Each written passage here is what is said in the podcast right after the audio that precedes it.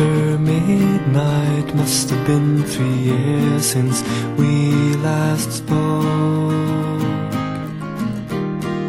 I slowly tried to bring back the image of your face from the memory so old.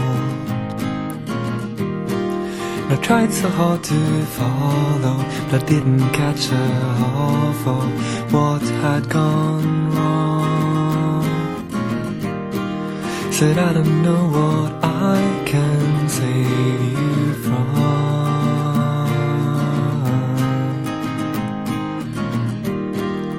I don't know what I can save you from.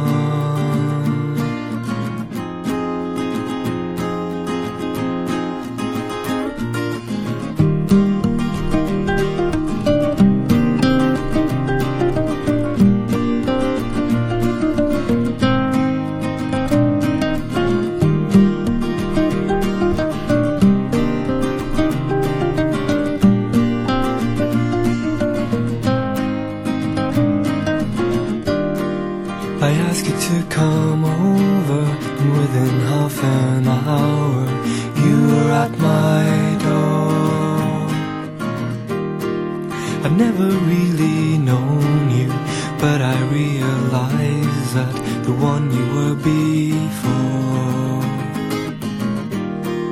had changed into somebody for whom I wouldn't mind to put the kettle on. Still, I don't know what I can save you from.